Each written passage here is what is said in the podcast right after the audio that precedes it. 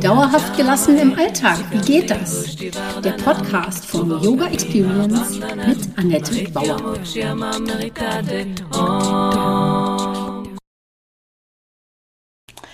Podcast Folge 9. Hast du mal fünf Minuten? Agil ist the new beweglich.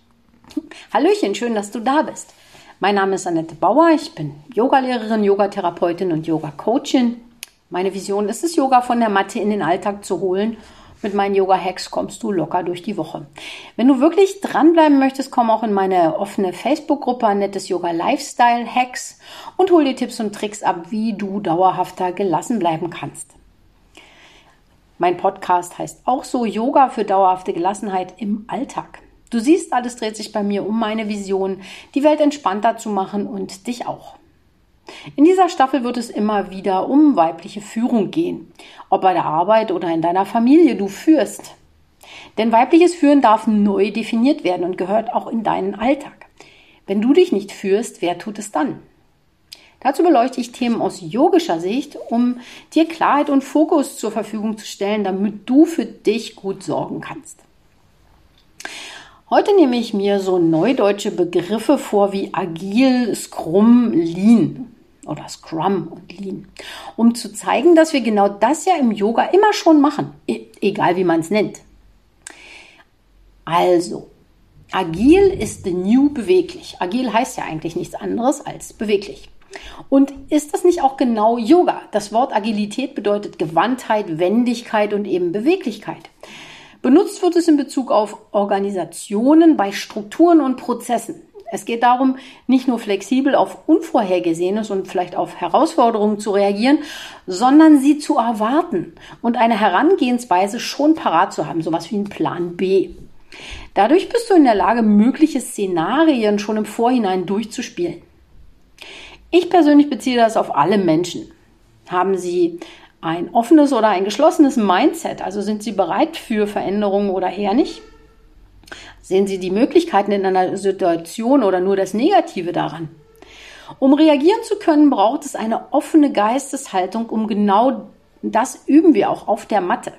Wenn du das nun auch noch in deinen Alltag bringen kannst, siehe da, dann bist du flexibel und agil. Wie geht das nun, das agile Arbeiten? Teams sollen sich selbst organisieren, Ziele definieren und auch die Entscheidungen werden von der Führung in die Teams verlagert. Der Fokus liegt weniger auf den herkömmlichen Strukturen als auf dem Kunden. Wie kann der Kunde schnell, sicher, einfach etwas erhalten oder nutzen? Dazu gibt es Etappen im Verlauf der Entwicklung oder Umsetzung eines Produkts. Das nennt man dann so Sprints. Diese Sprints sind ähm, zwischen einer Woche und einem Monat angelegt, damit man schnell diese Sachen abarbeitet, um die Entwicklung des Geschehens zu überprüfen und vielleicht auch rechtzeitig, also agil, eingreifen zu können. Der Kunde ist im besten Fall sogar daran beteiligt, um sein Feedback für den Prozess auch zur Verfügung zu stellen. Und so gelangt man dann schrittweise zu einem immer, immer perfekteren Produkt. Ähm, das ist anders als früher diese Hierarchien, wo von oben was angeordnet wurde, dann wurde es produziert und dann äh, ist es vielleicht gar nicht beim Kunden so gut angekommen, ja. Und so versucht man schon den Kunden oder eben wer immer daran beteiligt ist mit einzubinden. Und für dich persönlich kannst du dir das so vorstellen, dass du nicht alle Entscheidungen alleine triffst, sondern dein Team oder deine Familie entscheiden lässt, wie sie eine, deine Vorgaben vielleicht auch umsetzen sollen. Ja, also Du sagst ihnen nicht genau, wie sie das Klo putzen sollen, sondern du sagst, hey, putzt das Klo, findet das Beste heraus und zeigt mir dann euer Ergebnis. ähm, wenn das Ergebnis dann nicht optimal ist, lass sie weiter Lösungen finden und ausprobieren. Ja, also nicht gleich meckern oder sagen, wie es richtig geht, sondern lass sie es selber ausprobieren. Und sie werden dann auch freudvoller mitmachen und schneller eine funktionierende Lösung finden. Also, ich sage mal, miteinander ist Trumpf. Und um den Prozess darzustellen und alle Aufgaben festzuhalten, die umgesetzt werden müssen, nutzt man Methoden wie Kanban oder Scrum. Was ist das denn nun schon wieder? Also gut, Kanban nutze ich zum Beispiel auch, finde ich ziemlich cool, ist eine To-Do-Liste mit drei Spalten. Da gibt es einmal die offenen Aufgaben, dann gibt es in Bearbeitung und erledigt. Das heißt, in einem Haushalt mit mehreren Personen ist es, kann jeder sehen, welche Aufgaben sind noch zu erledigen. Was ist schon in Bearbeitung, also es hat sich offensichtlich schon jemand genommen oder was ist sogar schon erledigt. Ich nutze das auch für meine Aufgaben zu Hause eben oder auch sogar online.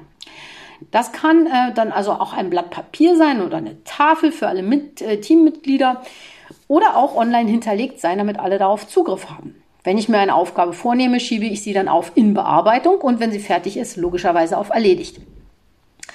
Und das ist im Team wichtig für einen sinnvollen Überblick und dass auch keine Aufgabe vergessen wird. Wieder jemand das Klo nicht geputzt.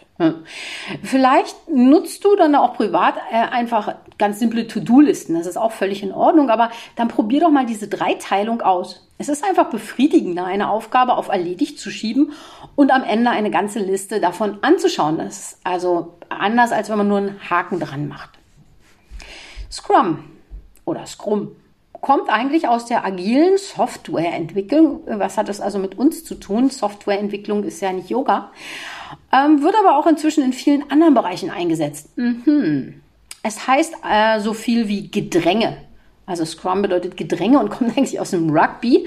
Und es meint hier, dass man im Gedränge, äh, dass da die Teams besonders erfolgreich sind hört sich jetzt erstmal schräg an. Der Projektmanager sollte also ähm, eher mehr moderieren als managen, äh, denn Scrum akzeptiert, dass der Entwicklungsprozess nicht vorherzusehen ist. Das ist jetzt einfach ein Zitat von einem Ken Schwaber, das habe ich in Wikipedia gefunden. Finde ich aber interessant, ja, zu sagen, ich manage weniger. Also wenn ich jetzt eine Mutter von Kindern bin, vielleicht manage ich die weniger und lasse die mal in diesem Ding sich selbst herausfinden, wer was wann macht und wie. Und er, ich zitiere diesen Ken Schwaber weiter. Die Teams sollen kleine, selbstorganisierte Einheiten sein und bekommen von außen nur eine Richtung vorgegeben, bestimmen aber selbst die Taktik, wie sie ihr gemeinsames Ziel erreichen. Du erinnerst dich, miteinander ist Trumpf. Also, der Projektmanager ist wichtig, um zwischen den Abteilungen zu übersetzen. Er soll sich aber zurückhalten. Das nennt man dann sowas wie Lean Management. Da kommen wir zum nächsten Wort. Und er soll mehr den Prozess begleiten als managen. Das ist also das nächste lustige Wort, Lean. Lean bedeutet schlank oder mager und kommt aus der systematisierten Organisation der Automobilproduktion. Was will ich also jetzt damit? Hm. Da geht es dabei, dass Arbeitsabläufe hm, vereinfacht werden, gerade auch wenn man so Produktionsstrecken einrichtet. Übersetzt in andere Berufszweige möchte man mit diesem Begriff Überflüssiges und Verschwendung auf ein Minimum reduzieren. Das wollen wir ja zu Hause auch den Müll vermeiden. Damit soll auch erreicht werden, dass komplexe Prozesse vereinfacht werden, um auf Schwankungen des Marktes leichter und auch schneller reagieren zu können, womit wir wieder bei agil landen. Also, sie gehören doch irgendwie so ein bisschen alle zusammen, diese komischen Wörter. Und ja, äh, Lean wird natürlich kontrovers diskutiert.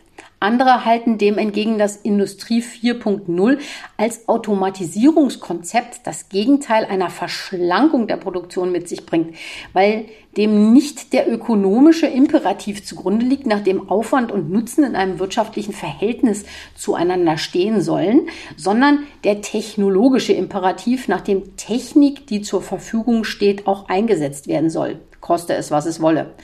Auch ein Zitat aus Wikipedia, tut mir echt leid zum Thema äh, Lean. Aber trotzdem finde ich das ganz interessant. Was ist jetzt wichtiger? Ich habe ein teures Gerät angeschafft, das muss jetzt auf Däubel komm raus auch benutzt werden. Oder ist es dann doch wichtiger zu sagen, hey, das Gerät wurde zwar angeschafft, aber wir müssen es hier an anderer Stelle doch anders machen und mehr auf Kosten und Nutzen rechnen. Äh, nochmal, im Idealfall hat man das natürlich vorher gemacht, bevor man was Teures angeschafft hat. Gut, aber der Markt ändert sich der Zustand zu Hause ändert sich auch. Also ich habe was Teures angeschafft, aber die Kinder entwachsen der Sache, dann nutzt es nichts, dann können wir das nicht mehr benutzen.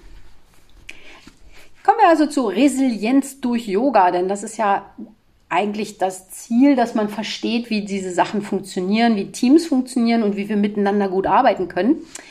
Und wenn wir agil in den Alltag übersetzen wollen, können wir das zur Entwicklung unserer Persönlichkeit genauso nutzen wie für die Produktentwicklung. Deshalb finde ich die Parallele zu Yoga so sehr passend. Denn ich hole eine Idee auf die Matte, drehe und wende sie, finde eine innere und äußere Haltung dazu und nehme das Gelernte hoffentlich mit in den Alltag. Das macht mich resilient. Darüber hinaus gehören neben Bewegung und Atmung noch Ernährung, Schlaf und Pausen dazu, um Resilienz aufzubauen. Übergeordnet bedarf es Verständnis der Situation, auch dass man einen Sinnzusammenhang erkennt. Also wieso soll dieses Team jetzt das machen? Also die Kinder müssen verstehen, warum sie die, das Zimmer aufräumen sollen.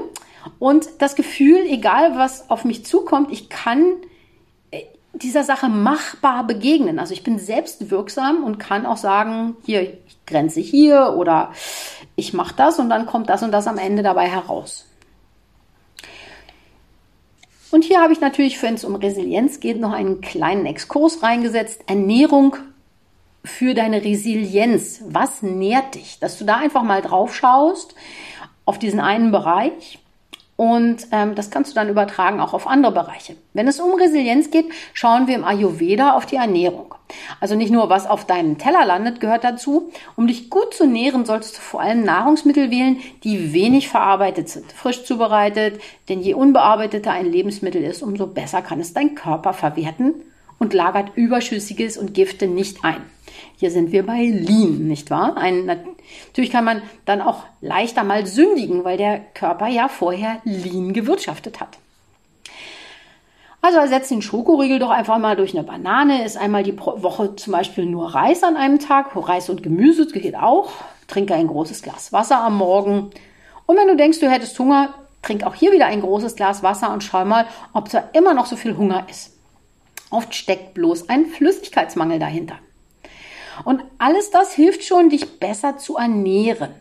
Und dann überleg mal, was führst du dir zu Gemüte? Also, welches Mindset bringst du denn mit? Bist du eher offen oder eher geschlossen? Ja, magst du Neuerungen nicht so gerne? Kann ja sein. Zum Beispiel bei der Arbeit. Vielleicht bist du da ganz offen für Neuerungen, aber privat möchtest du nicht so große Veränderungen. Wie offen bist du? Ähm, dann lies etwas Aufbauendes vor dem zu Bett gehen. Das ist immer ein guter Rat. Schau weniger in den Computer und das Handy. Geh vor allen Dingen mal in die Natur. Mach Pausen, die diesen Namen auch verdienen. Nutze dazu zum Beispiel die Kanban-Methode. Ja, was gibt's da? Ja, was kannst du machen? Und was hast du heute davon schon genutzt? Dann bringst du das auf in Bearbeitung oder auf erledigt. Und dann, welche Entspannungstechniken magst du? Und dann nimm dir täglich dafür Zeit. Entspannungstechnik kann sein, einfach auf dem Sofa zu liegen. Coole Idee übrigens. Und dann noch das letzte, umgib dich mit positiven Menschen. Triff einfach die anderen seltener oder gar nicht mehr. Ja, hört sich jetzt krass an, aber ehrlich, wähle Menschen, die dich unterstützen. Und das kannst du jetzt für alle Bereiche anwenden. Was tut dir gut, was tut dir nicht gut? Mach dir vielleicht eine Liste und schau drauf, dass du das wirklich umsetzt. Das zum Thema Resilienz. Und dann jetzt hast du mal fünf Minuten. Wie agil und wie lean bist du?